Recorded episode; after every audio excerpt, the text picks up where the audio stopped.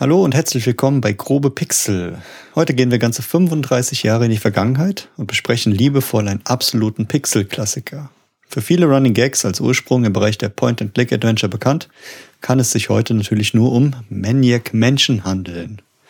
An meiner Seite heute oder sogar remote habe ich noch den Wolfgang. Hallo Wolfgang. Hallo Christian, schön, dass es endlich wieder weitergeht. Ich freue mich ja jedes Mal auf eine neue Podcast-Episode und ich freue mich auch heute wieder tief einzusteigen in die ja, Annalen der Point-and-Click-Adventure-Geschichte.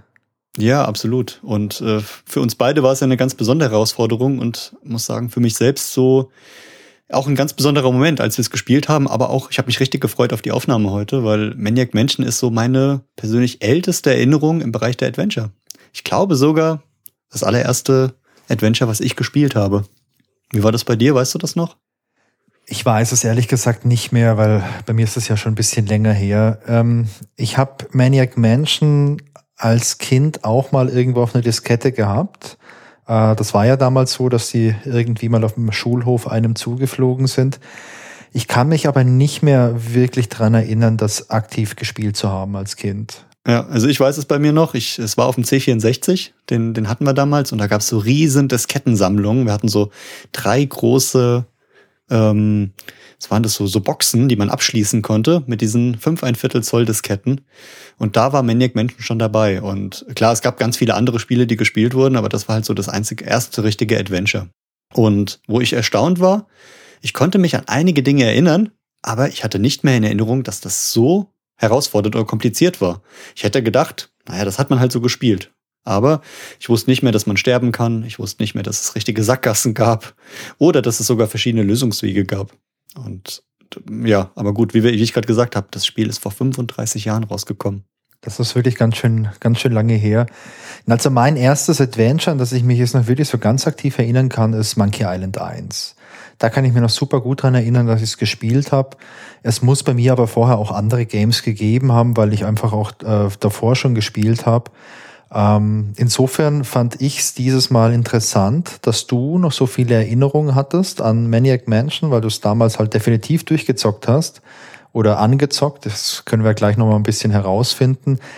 Und ich hatte diese ganzen Erinnerungen nicht, denn entweder habe ich es damals nicht gespielt oder ich habe es schlicht und ergreifend vergessen. Ich bin jetzt auch schon über 40, da passiert das ja mal.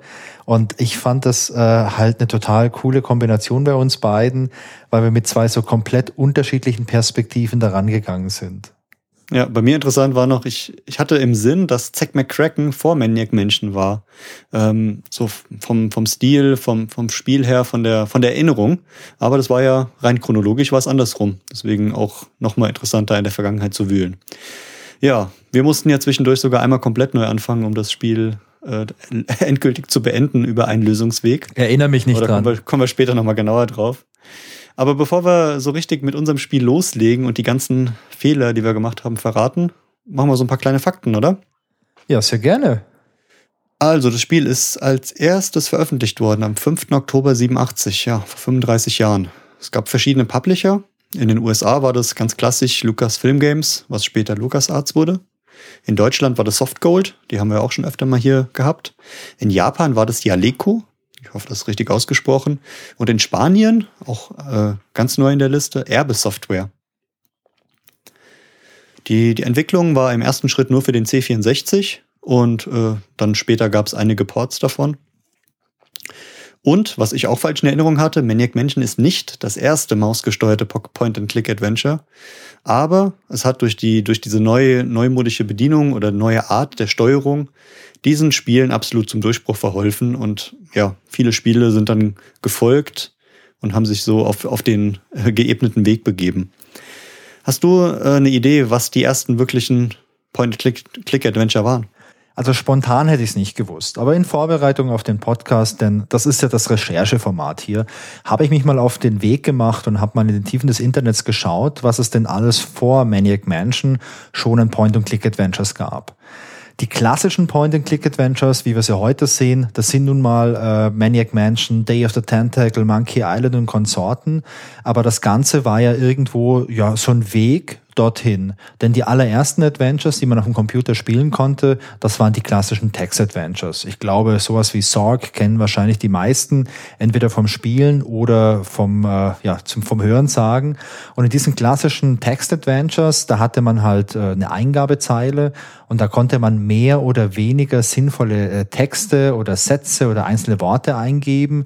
Diese Eingabe wurde dann von so einem Textparser ausgewertet und wenn ich da beispielsweise eingab äh, Go Left und der Textparser das entsprechend erkannt hatte. Dann wurde das umgesetzt in so einem Befehl und ich habe mich in diesem Text-Adventure einfach einen Schritt oder so nach links bewegt und dann wurde mir ein neuer Text angezeigt. Es gab damals auch Text-Adventures, die da schon so mit so ganz rudimentären Textgrafiken, also mit diesen ganzen Symbolen ein bisschen was visualisiert haben.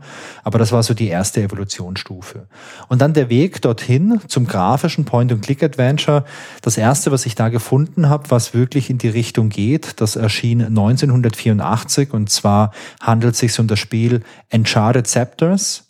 Dieses Spiel, das hatte schon solche Dropdown-Menüs für Befehle, ähnlich wie man es jetzt zum Beispiel im äh, Textverarbeitungsprogramm kennt oder hier auf dem Mac habe ich auch oben eine Leiste, wo ich diese ganzen Dropdown-Menüs ausklappen kann, also Datei etc. Und solche Menüs gab es auch in diesem Spiel. Das Ganze ist kein Wunder, denn dieses Spiel orientierte sich am damaligen Mac-Betriebssystem, also am damaligen Mac OS. Der Bildschirm des Spiels, der zeigte Standbilder an, also richtige Grafiken in Kombination mit Text und letztendlich funktionierte dieses Spiel wie ein Text-Adventure.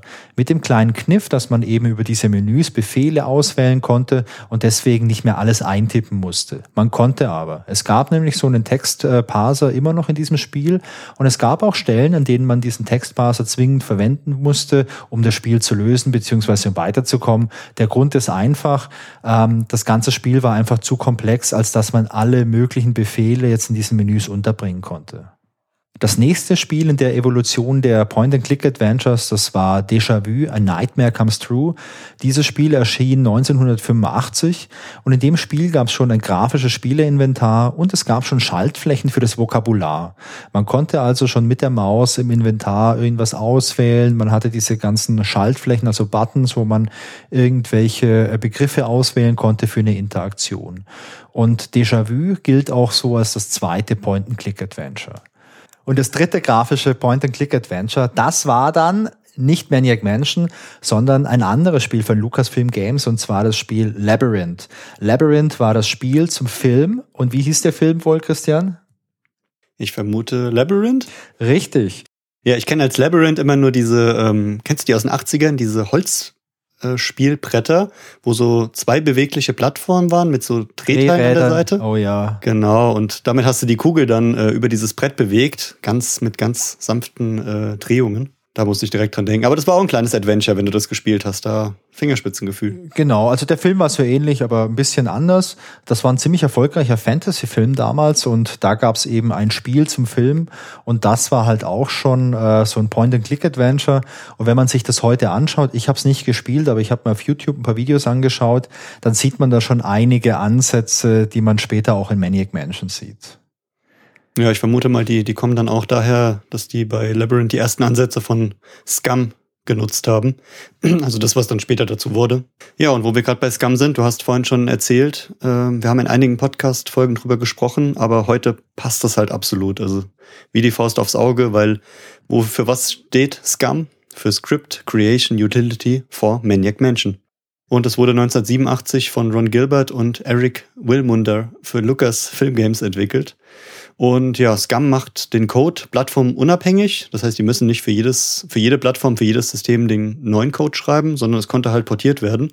Und so konnten halt die Spieledesigner sich wirklich auf das Spiel konzentrieren, auf die Grafik, auf die Musik, auf die Logik und mussten dann nicht alles neu schreiben, sondern waren damit, würde ich sagen, ein bisschen schneller. Ja, Scum gab es in der Version 0. Auch interessant, dass sie nicht bei, bei Version 1.0 angefangen haben, sondern bei, wirklich bei Version 0. Und das war die Maniac Mansion Version auf dem C64 1987. Und dazwischen gab es dann ganz viele Versionen, 1, 2, 3. Da haben wir schon in jedem Spiel mal so ein bisschen erwähnt, welche Version da genutzt wurde. Wir haben halt so typische Updates gemacht und sind dann am Ende stehen geblieben bei Version 8. Das war die letzte offizielle und die wurde benutzt für The Course of Monkey Island, in der PC-Version 1997. Das heißt, die hatten halt ja fast in so einem Jahresrhythmus, also in zehn Jahren, acht, äh, neun Versionen rausgebracht. Haben sie nur, nur ein Jahr ausgelassen. Aber bis Version 8 haben sie ganz viele Erweiterungen noch eingeplant. Das heißt, die haben dieses iMuse äh, mit reingebaut, Interactive Music Streaming. Da hatten wir in unserer ähm, Folge von ich erinnere mich, dass du geschwärmt hast. Ich erinnere mich, dass du von iMuse total fasziniert warst. Damals. Genau, das war in unserer Folge von The Dick. Ich glaube, The da Dick. Da kam ja. iMuse als allererstes vor und äh, es, es war wirklich total schön, weil halt die, die Musik auf die Szenen angepasst war. Du bist eine Szene weitergegangen und die Musik hat sich verändert, es wurde dramatischer und besonders iMuse hat gesteuert, dass die gleiche Musik verschiedene ja, Szenen dargestellt hat. Dann gab es noch eine zweite Engine, die nennt sich Smush oder Smush auf Deutsch, die, die Video Engine und eine äh, Event Manager Engine, das war Insane. Ja, und die hat halt Scum, ich, ich würde mal sagen, es war, waren Erweiterungen, es waren Plugins oder Add-ons, wie, wie man sie nennen will. Die haben halt das Scum insgesamt größer gemacht, aber wo haben die Grundversion nicht betroffen. Was ich noch ganz interessant fand, war äh, Scum Version 5 wurde ähm, von Ron Gilbert in seiner eigenen Firma, die er später gegründet hat, Humongous Entertainment, äh, separat bis Version 11 weiterentwickelt. Ah, das, das wusste heißt ich aber, nicht. Die, die offizielle, ja, das ist halt so die Frage, die offizielle Version von Scum, was unter dem Namen Scum betrieben wurde, geht bis Version 8. Ja. Und Ron Gilbert hat die eigene Version weiterentwickelt bis 11, aber halt nicht wirklich unter dem Namen Scum, weil die ist ja lizenziert bei LucasArts. Und deswegen ist jetzt so ein bisschen die Frage, was meinst du? Also theoretisch wäre die nächste Version 9 nach Scum, aber nach Ron Gilbert wäre die nächste Version 12. Welche Version nutzt er jetzt 2022 für The Return of Monkey Island? Das wird natürlich Version 13 sein, das ist klar. Also ich habe schon äh, vermutet, er nimmt Version 22 und macht sie alle für die Jahreszahlen. Aber klar, so viel kann er nicht überspringen. Also ich das bin total gespannt. 13 ist ja immer so ein bisschen, ah, das ist 13 ist einfach. Kein, keine X. gute Zahl, oder? Die wird oft übersprungen. Ja. Ja, auf jeden Fall hat Ron Gilbert mit Scum äh, echt viel gemacht und ähm, hat da auch einmal einen kleinen Fehler gemacht. Und zwar hat er mit Humongous Entertainment äh, zwei ganz tolle Spiele entwickelt, und zwar Fritzi Fisch und Töff Töff. Zwei ganz äh, beliebte Kinderspiele. Und ja, hat die dann auch vertrieben, hat aber vergessen, dass er die mit Scum entwickelt hat und Scum ja auf LucasArts äh, lizenziert war. Und er hat sie aber mit Electronic Arts vertrieben, heute klassisch EA. Und da gab es dann einen richtigen Rechtsstreit, weil LucasArts gesagt hat, hey, du kannst ja nicht äh, unser, äh, unsere Basis nehmen und kannst damit deine Software verkaufen. Das ist einfach Betrug. Es gab, äh, laut meinen Recherchen ist nirgendwo zu sehen, wie der Rechtsstreit ausgegangen ist. Das haben sie haben sie verschwiegen. Aber was ich daran ganz interessant finde, ist dieses Thema geistiges Eigentum. Ich weiß nicht, ob du das in der Vergangenheit schon mal hattest. Ich hatte diesen Fall schon öfter. Ähm, wenn man gerade wenn man in der IT arbeitet, in der Programmierung oder auch in der Architektur, man arbeitet bei einer Firma und alles, was man ja in der Zeit für die Firma herstellt, falls es vertraglich nicht anders geregelt ist, ist klar das eigene geistige Eigentum, aber es gehört dann der Firma. Das heißt, du darfst es nicht verwenden, du darfst es nicht mitnehmen, du darfst es nicht benutzen und so weiter. Und das ähm, hat mich schon öfter mal beschäftigt, weil ich denke so, okay, ich habe mir das ja ausgedacht, aber im Auftrag der Firma oder im Auftrag eines Kunden. Und ich finde die Grenze dann so ganz schmal zwischen, ha, ich weiß ja, wie das geht, ich könnte das ja nochmal machen, aber ich habe ja mir diese Gedanken für den Kunden gemacht und das angefertigt. Ich darf es nicht kopieren, aber die Gedanken kann mir ja keiner nehmen. So ein bisschen philosophisch, aber wie, wie siehst du das denn? Oder hast du in deiner Arbeit schon mal mit sowas zu tun gehabt? Also bei mir in meiner Arbeit, ich programmiere heutzutage nichts mehr. Äh, ich arbeite ja hauptsächlich irgendwie mal mit so äh, grafischen Sachen am Whiteboard, da sieht es vielleicht noch mal ein bisschen anders aus, aber äh, bei mir im Unternehmen ist es so, dass es bei mir vertraglich so geregelt ist, dass alle Arbeitserzeugnisse meinem Arbeitgeber gehören. Also wenn ich während der Arbeit jetzt irgendwie was programmieren würde oder was anderes mache, keine Ahnung, jetzt für einen Workshop zum Beispiel, irgendwie Workshop-Materialien vorbereite, dann gehören die erstmal meinem Arbeitgeber. Aber natürlich, wenn ich äh, jetzt bei meinem Arbeitgeber in einem Projekt arbeite, und ich entwickle dort Software, die irgendwas macht, dann lerne ich ja auch was dazu. Das heißt, ich erzeuge ein Arbeitsergebnis, das ist der Code, den ich schreibe, aber was ich dazu ja auch noch erzeuge, ist eine Verbesserung von meinen eigenen Fähigkeiten und die gehört mir.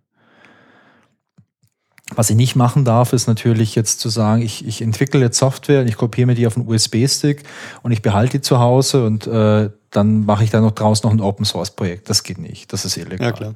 Nee, also ich finde ich finde das Thema total spannend und darüber so ein bisschen zu philosophieren und was macht man ja mit, das, das, das Ergebnis, äh, den, der Firma gehört, ist klar, so war das bei mir auch. Also ich war über zehn Jahre in einem Unternehmen und habe da ganz viel entwickelt und die haben, haben, das läuft heute noch alles und das ist ganz toll, aber ich weiß ja, wie das funktioniert und also ich brauche das heute nicht mehr, ich würde das auch nicht irgendwo verwenden.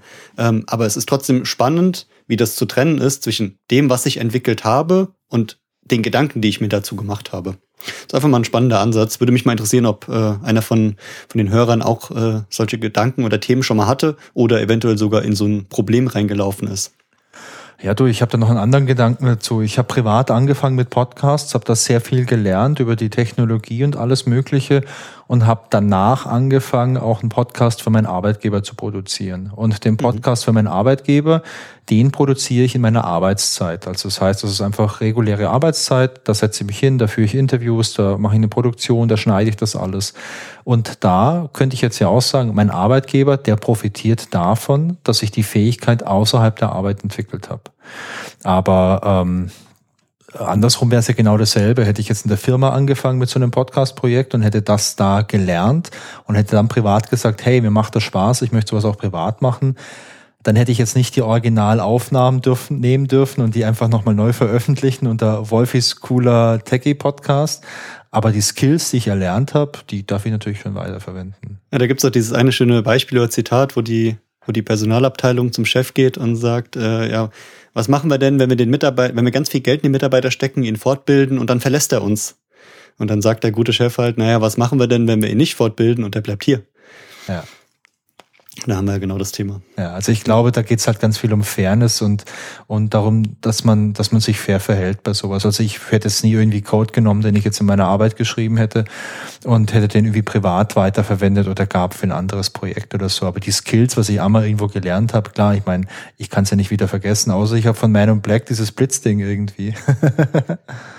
Aber wo wir gerade bei Skills sind, kommen wir, glaube ich, direkt wieder zurück zu Maniac Menschen, weil da konntest, konntest du ja deine Skills auch gut äh, austesten. Ja. Ja, als nächstes äh, habe ich hier was Schönes gefunden und vorbereitet. Und zwar die Original-Cover von damals. Da muss ich zugeben, die, äh, da habe ich mich nicht mehr dran erinnert, wie die aussahen. Aber als ich sie gesehen habe, dachte ich mir, ha, cool. Und äh, fangen wir doch mal zusammen an bei dem Cover von der C64-Version von Maniac Menschen. Ja. Ähm, ich, ich sehe vor mir äh, so ein, ein relativ dunkles Cover. Oben steht groß drauf Maniac Menschen. Äh, es fällt so ein Meteor oben durch die Schrift äh, Richtung Erde. Im Hintergrund steht eine große Villa. Ich vermute mal, das ist die Maniac Mansion.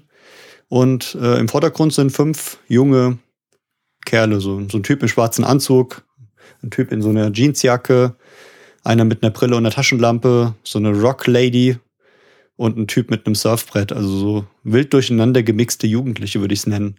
Ich finde das total cool, wenn du die Jugendlichen anschaust du siehst einen Typ in diesem schwarzen Anzug, Sonnenbrille, gelbe Krawatte und gelbe Schuhe. also, also heute würde ich sagen, ist richtiger Stylo, oder? Ja, wahrscheinlich damals auch, oder? Und dieser Surfer, der hat gar keine Schuhe an, der ist barfuß. Nee, und er hat auch so eine Frisur, der sieht überhaupt nichts durch, sein, durch seine Frisur und, das ist eine und so eine lustige Shorts. Und die, die Lady in ihrem schwarzen Lackoutfit, sehr kurz geschnitten, passt so ein bisschen auch in die 80er, würde ich sagen. Das, das ja. ist ganz nett. Und in der Mitte ist so ein typischer Nerd, oder? Ja, ja, der hat auch lauter Kugelschreiber in seiner Hemdtasche.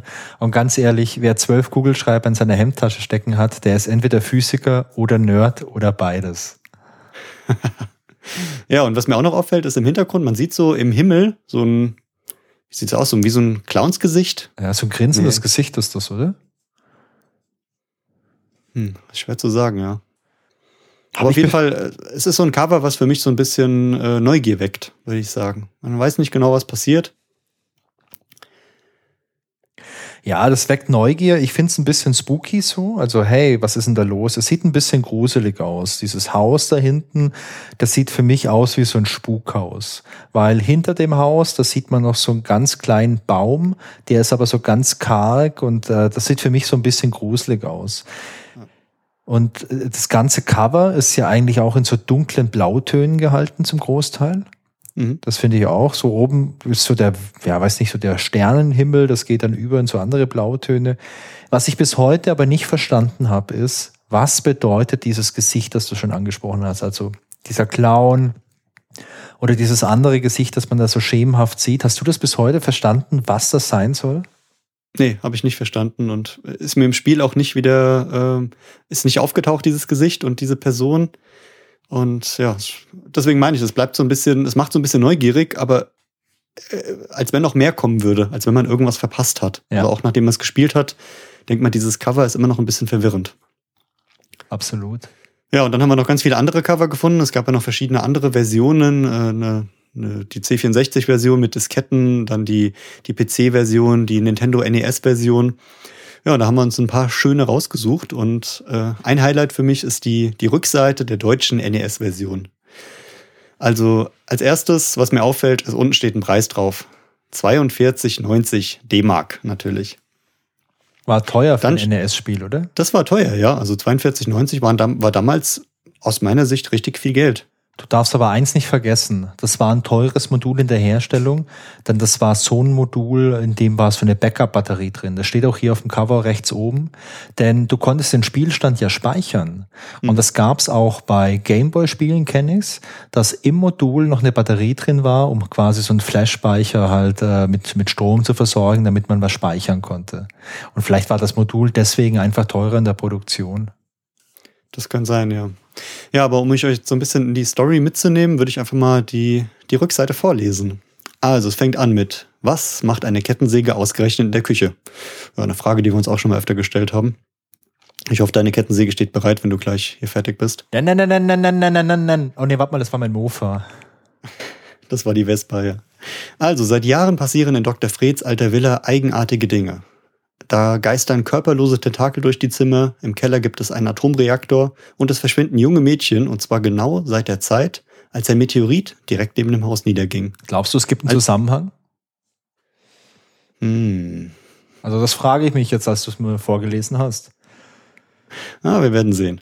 Als auch Sandy verschwindet, Sandy ist ein sehr schöner Name, denkt ihr Freund Dave, dass es nun allerhöchste Zeit sei, hinter die Tür des guten Doktors zu schauen.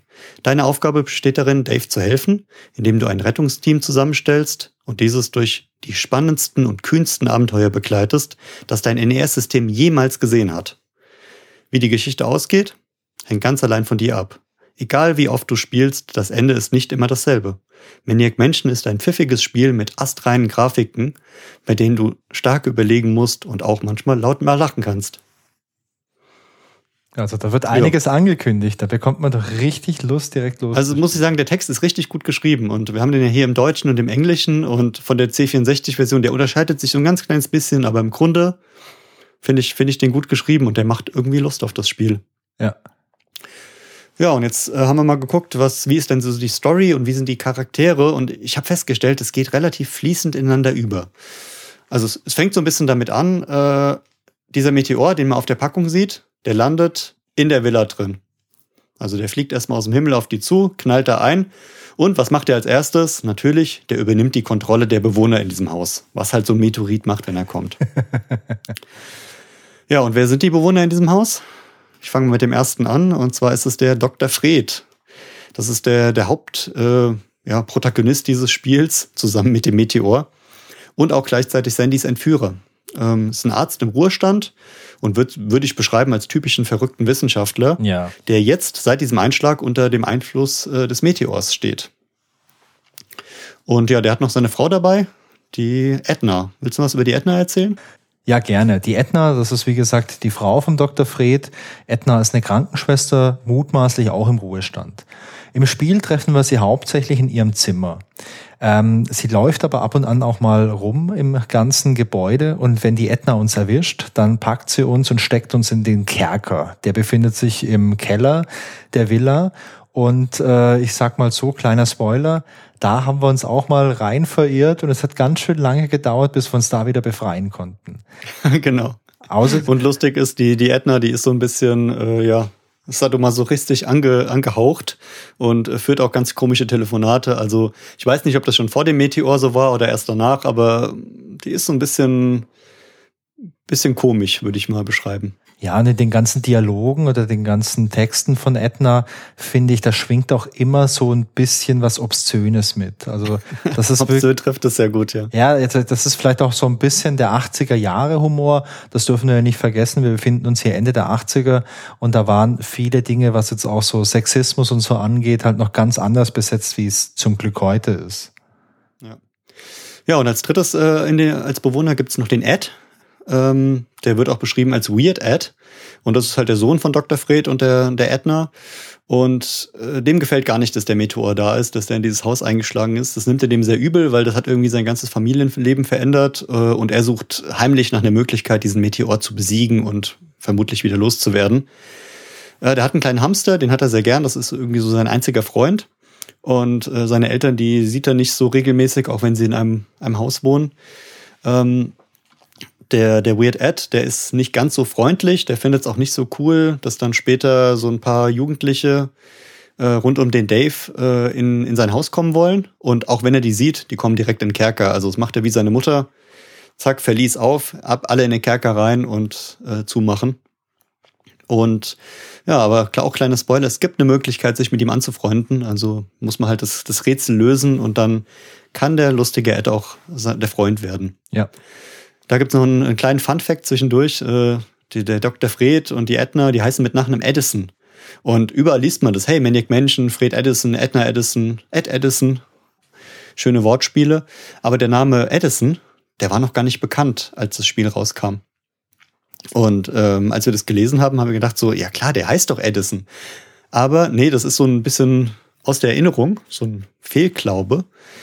Der, den wussten wir nur, weil wir schon zuvor Day of the Tentacle gespielt haben, was ja so offiziell der Nachfolger ist mit Maniac Mansion. Ja. Wird ja auch oft als Maniac Mansion 2 beschrieben. Und da heißt der verrückte Doktor Fred Edison und ist halt der gleiche Charakter oder die gleiche Person. Und deswegen, ja, wurde das dann sozusagen zurückgegriffen, obwohl es den Namen am Anfang noch nicht gab. So, jetzt haben wir die Bewohner von dem Haus und um was geht's jetzt?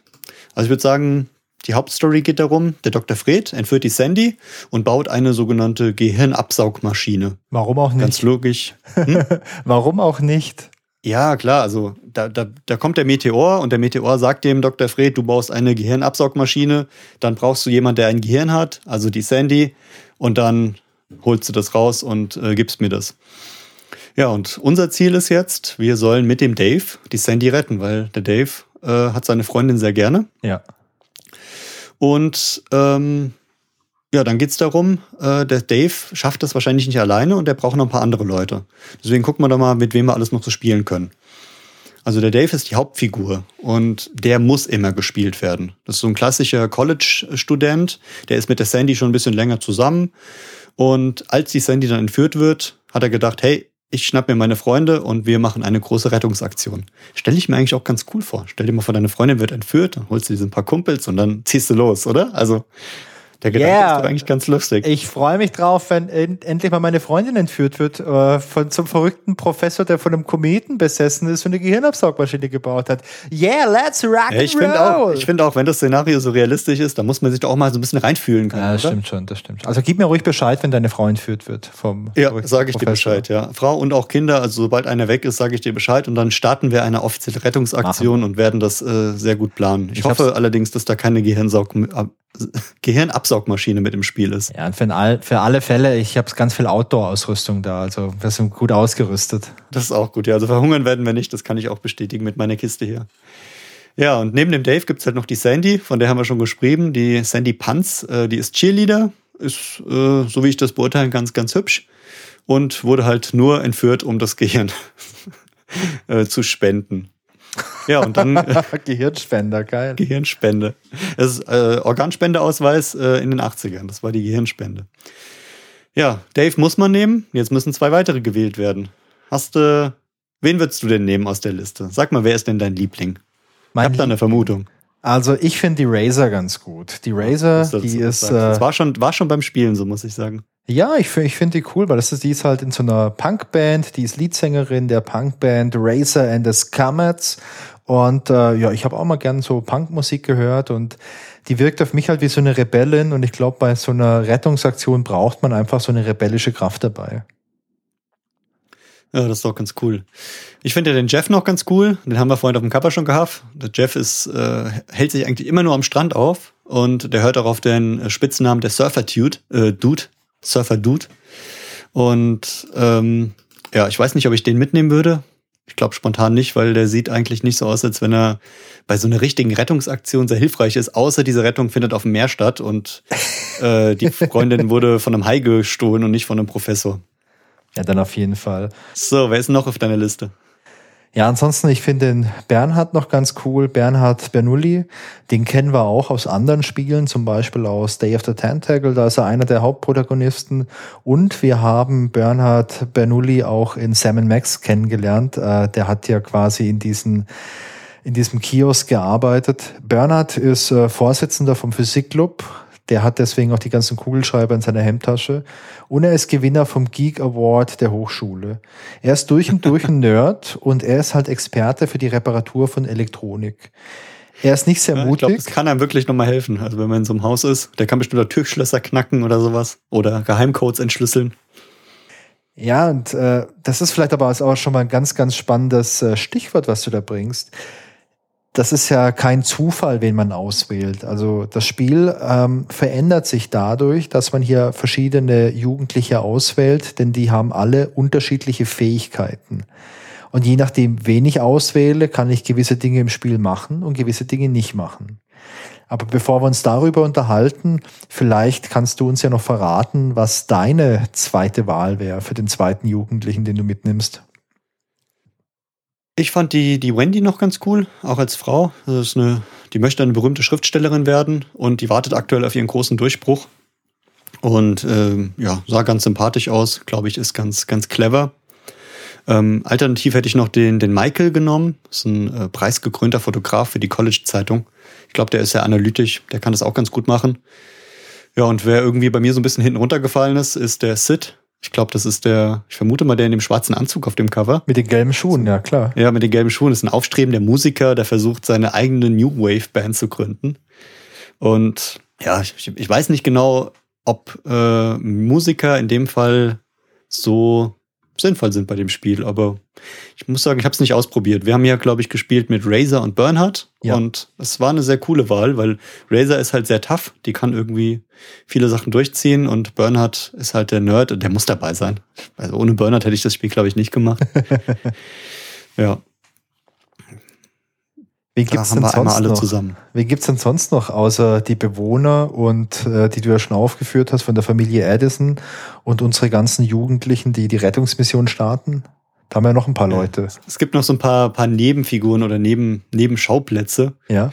Ähm, da ist unter anderem, äh, was wir auf, von Day of the Tentacle schon kennen, das grüne Tentakel und das Purpur-Tentakel. Die treffen wir in dem, in dem Haus wieder. Da sind sie allerdings noch nicht so ganz äh, aggressiv wie in den Spielen später. Also, die, mit denen können wir uns unterhalten, die, die können wir ganz gut bestechen. Die geben uns ein paar Tipps. Das eine Tentakel ist ja auch so ein bisschen depressiv und jammert eigentlich die ganze Zeit nur rum. Und ja, ich weiß gar nicht genau, äh, sind die mit dem Meteor gekommen? Oder hatte Dr. Fred die, Der hatte die schon vorher. Ich die, habe bei vorher schon, gell? Die haben sich aber so ein bisschen verändert dadurch. ja, ich habe äh, bei den Trivia Facts, die wir später noch haben, äh, da habe ich glaube auch einen Trivia Fact rausgesucht zur äh, Ursprungs, zur Origin Theorie von den Tentakeln. Die Theorien. ja. Ja, ansonsten gibt's noch einen, äh, einen ganz wichtigen äh, Protagonisten, den Hamster. Hm. Der ist ja oft bekannt in, mit der Mikrowelle und der Eistruhe. Dann gibt's natürlich den Meteor selbst, der auch so, eine, so ein eigenes Eigenleben hat. Und dann gibt's die Meteorpolizei. Die taucht bei einem bestimmten Lösungsweg auf und kommt dann und äh, ja, be- befreit dann alle von dem Meteor. Das sind zumindest so die, die Charaktere, die ich noch gefunden habe. Wenn noch jemand noch weitere gefunden hat, gerne Bescheid sagen, dann erweitern wir unsere Liste. Ja, und dann geht's auch schon los. Dann wählt man zum Dave noch zwei Charaktere aus und startet dann mit allen drei vor der Maniac Mansion und steht vor der Villa. Und wir wollen jetzt nicht auf jedes Rätsel einzeln eingehen, weil ich glaube, dann würde der Podcast hier ein paar Stunden dauern. Zum, oder zumindest so lange, wie wir gespielt haben. Aber das erste Rätsel ist, wie kommt man in diese Villa rein? Und dann, wenn man drin ist, wie sieht die Villa aus? Was gibt's da so für Räume? Und erstmal alles erkunden. wo, wo kann man die ersten Fehler machen und in Sackgassen reinlaufen. und ähm, ja, wir haben hier so eine schöne Liste gemacht, als wir gespielt haben von allen Räumen. Gab es irgendwelche Räume, die dir in Erinnerung geblieben sind, die dir gut gefallen haben? Also mir ist natürlich der Kerker in Erinnerung geblieben, weil wir da festgesteckt sind und da echt lange gebraucht haben, um herauszufinden, wie man rauskommt. Dann ist mir in Erinnerung geblieben der Swimmingpool. Also das Haus, also die Villa, die ist großzügig ausgestattet. Es gibt einen Swimmingpool, in dem echt unglaublich viel Wasser ist. Man, man schafft es im Spiel irgendwann mal dieses Wasser abzulassen und da rein zu kraxeln. Also da gibt es so eine, so eine Leiter, so eine Poolleiter, dass man ganz runter klettern kann. Und das ist wirklich gigantisch. Das ist mir auf jeden Fall äh, in Erinnerung geblieben. Was du mir noch erzählt hast, war äh, im, im vierten Stock, äh, nee, im dritten Obergeschoss, äh, in der vierten Tür gibt's ähm, ein Bad. Und in dem Bad äh, gibt es so, so einen Vorhang über so einer Badewanne und wenn man den Vorhang zurückzieht, steht dahinter eine Mumie. Ja, stimmt. Und da hast du mir noch erzählt, das wäre eine Anspielung auf den Horrorfilm Psycho. Ja. Und äh, so, am Anfang wusste ich es gar nicht und fand das immer lustig, aber seit ich das weiß, achte ich da immer drauf und denke mir immer, oh Mist. Wir kommen da später noch dazu, wenn wir uns über die Entstehungsgeschichte von Maniac Mansion unterhalten. Aber diese ganzen zeitgenössischen Horrorfilme, die hatten einen großen Impact auf das Design und das, ja, das ganze Wesen von, von dem Spiel. Also da steckt viel Inspiration drin, die sich halt aus diesen alten Filmen ableitet. Ja. Was mir noch aufgefallen war oder, oder was ich mir gemerkt habe, ist, ähm, habe ich so ein bisschen als Special geschrieben, es gab ähm, im ersten Stock so eine richtig dicke Tür und an der Tür war so ein äh, Zahlenfeld. Und dann dachte ich mir so, ja, kann, da kann man bestimmt einen Code eingeben, dann geht die Tür auf oder geht zu oder es geht eine Geheimtür auf. Was ist uns passiert beim Spielen? Wir haben den das Zahlenfeld aufgemacht, haben irgendeinen Code eingegeben, um zu gucken, was so passiert. Danach kam so eine Cutscene und zack, die Maniac Mansion ist explodiert. Und dann war ich erstmal so ein bisschen, hm, okay, was haben wir jetzt hier für einen Fehler gemacht? Und dann hat, hast du mir später noch erzählt, äh, das war früher mal ein Kopierschutz in der Version. Ja, das habe ich herausgefunden. Da, da konnte man gucken, also nur wenn man die Originalversion hatte, hatte man, glaube ich, so ein kleines Büchlein dabei, wo, wo dieser Code drin stand. War das richtig so? Ich glaube, ja, ich weiß es nicht mehr. Ich hatte damals keine Originalversion. Ich habe mir die Version, die wir gespielt haben, die ist von, äh, von GOG. Da gab's da gab's sonst keine so Zubehörsachen mehr. Ja, also ich kann mich dran erinnern, damals bei der C64-Version war es so, dass da so ein kleines Büchlein dabei war. Und äh, ja, da konnte man diese, diese Zeichen ablesen und da musste man die richtig eingeben. Und früher war es noch so, man konnte an der Tür auch nicht vorbeigehen, ohne den richtigen Code einzugeben. Heute bei der Version, die wir gespielt haben, war diese Tür offen. Man musste gar keinen Code eingeben. Und ich habe so ein bisschen das Gefühl, die haben sich einen Spaß draus gemacht. Wenn man den Code trotzdem eingibt, fliegt man halt einfach in die Luft. Also für alle, die es noch spielen, wichtig, immer speichern, bevor ihr irgendwo einen Code eingibt. Aber lass uns doch noch mal ganz kurz zum Anfang zurück. Du hast ja schon so heiß gespoilert. Hey, wir schauen uns mal das erste Rätsel an. Wir stehen vor dieser Villa. Wie kommen wir rein? Ähm, ich würde sagen, das ist so ein richtiger Klassiker. Wenn du vor einer verschlossenen Tür bist, wo ist der Schlüssel versteckt? Es gibt nur eine Möglichkeit, wo dieser Schlüssel sein kann. Es gibt eigentlich nur in amerikanischen Filmen, oder? Wo? Unter der Fußmatte. Genau. Und das finde ich ist auch schon mal so ein erster ganz guter, äh, ja, Test für, für das Gameplay, dass du mal einfach reinkommst. Es gibt da außen, wenn du vor der Villa bist, es gibt auch gar nicht viele Hotspots, mit denen du interagieren kannst. Deswegen wirst du diese Fußmatte relativ schnell finden und dann probierst du halt aus, was kannst du machen. Und dann findest du den Schlüssel, den Schlüssel kannst du verwenden, um die Haustür aufzuschließen, also die Haupteingangstür.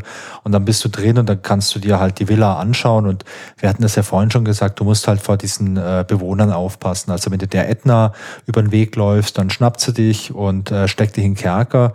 Und wenn du dem Weird Ed äh, vor die Füße läufst, dann macht er halt das Gleiche.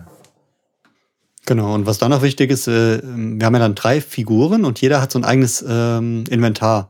Und wenn jetzt, keine Ahnung, wir nehmen jetzt den Bernhard und äh, heben den Schlüssel auf und machen mit ihm die Tür auf, dann hat der Bernhard diesen Schlüssel. Und den kann er im weiteren Spiel auch wiederverwenden. Der kann diesen Schlüssel auch einem der anderen beiden geben. Aber oft haben wir festgestellt, dass es wichtig ist, wer hat welche Sachen. Ich glaube, wir sind dann irgendwann dazu übergegangen, haben die meisten Sachen an einer Person gegeben, dass die alles machen kann. Aber klar, wenn jetzt der Bernhard äh, im Kerker sitzt, und eine andere Person ist draußen und will die Tür aufmachen. Blöd gelaufen, muss der Bernhard erstmal drin bleiben. Ja, und wie du vorhin schon erzählt hast, Kerker war auch äh, echt lustig. Da waren wir drin und dachten, wie kommen wir jetzt hier wieder raus? Und was war es am Ende? Ein nicht sichtbarer, versteckter Stein. Es war nur so ein Pixel, den wir durch Zufall gefunden haben, auf den man klicken musste. Ja. Ja, und dann ging die Tür wieder auf. Und da gab es ja auch bestimmte Versionen, wo das ging oder wo das nicht ging, dass man da überhaupt wieder rauskam. Also da haben sie sich schon viele, viele Kniffe überlegt, ähm, wie man da beim Spiel weiterkommt. Ja, ich muss sagen, der Wiederspielwert steigt dadurch halt, weil jeweils kannst du unterschiedliche Figuren nehmen und in Abhängigkeit davon hast du einen anderen Spielverlauf, weil die haben unterschiedliche Fähigkeiten, es gibt unterschiedliche Lösungswege in dem Spiel und ich weiß nicht, Christian, vielleicht können wir ja mal, Achtung, Spoiler, vielleicht können wir ja mal ganz kurz äh, spoilern oder erzählen, wie man dieses Spiel gewinnen kann. Also was es da für Möglichkeiten gibt, um das Spiel zu gewinnen. Genau, also wir haben, äh, wir haben mal fünf mögliche Lösungswege rausgesucht und haben so die, die zwei schönsten für uns genommen. Ähm, mein persönlich äh, schönster oder lustigster ist, haben wir vorhin schon erwähnt, die, wir haben die äh, Weltraumpolizei gerufen oder die Meteorpolizei. Die haben einfach benachrichtigt, dass hier so ein Meteor liegt und der bitte abgeholt werden soll. Und dazu muss man den Bernhard mit dem Team haben und der kann äh, mit einer Radioröhre das äh, Funkgerät wieder in Betrieb setzen. Und ja, da ist er halt der Einzige, der die Fähigkeit hat. Und mit diesem Funkgerät kann man dann die Weltraumpolizei benachrichtigen, rufen, die kommt. Und damit hat man das Spiel gelöst. Das ist eine, eine schöne Variante. Ja, aber geht halt nur, wenn der Bernhard mit im Team ist. Wenn man Bernhard weglässt, hast du noch eine andere Variante? Vielleicht mit deiner Lieblingsspielerin? Ja, man kann beispielsweise, wenn man die Razer hat, die ist ja Musikerin, dann kann man äh, Klavier spielen, kann das auf eine Kassette aufnehmen und weil das halt richtig gut ist, kann man mit dieser Aufnahme einen Plattenvertrag für das grüne Tentakel bekommen. Denn das grüne Tentakel, das ist auch Musiker, aber leider nicht so super gut und das grüne Tentakel hat halt auch so ein Demo-Tape aufgenommen und ich glaube, man kann die dann vertauschen, die beiden Tapes und dadurch, dass dann halt das Tape von der Razer eingeschickt wird, gibt's dann halt einen Plattenvertrag und deswegen ist das grüne Tentakel halt total happy und es unterstützt uns dann. Genau. Und die anderen Wege dürft ihr jetzt selbst ausprobieren und müsst das Spiel auf jeden Fall spielen. Ja, was aber neben den fünf äh, möglichen Lösungswegen noch lustiger ist, äh, wir haben insgesamt äh, 13 Wege bei der Recherche gefunden, um zu sterben. Und ähm, ja, einen hatten wir vorhin schon, man lässt das Haus explodieren, aber es gibt halt auch noch ein paar andere, die, die wesentlich lustiger sind und die wir sogar zwischendurch ausprobiert haben, einfach weil es uns interessiert hat, ob es wirklich funktioniert. Ja.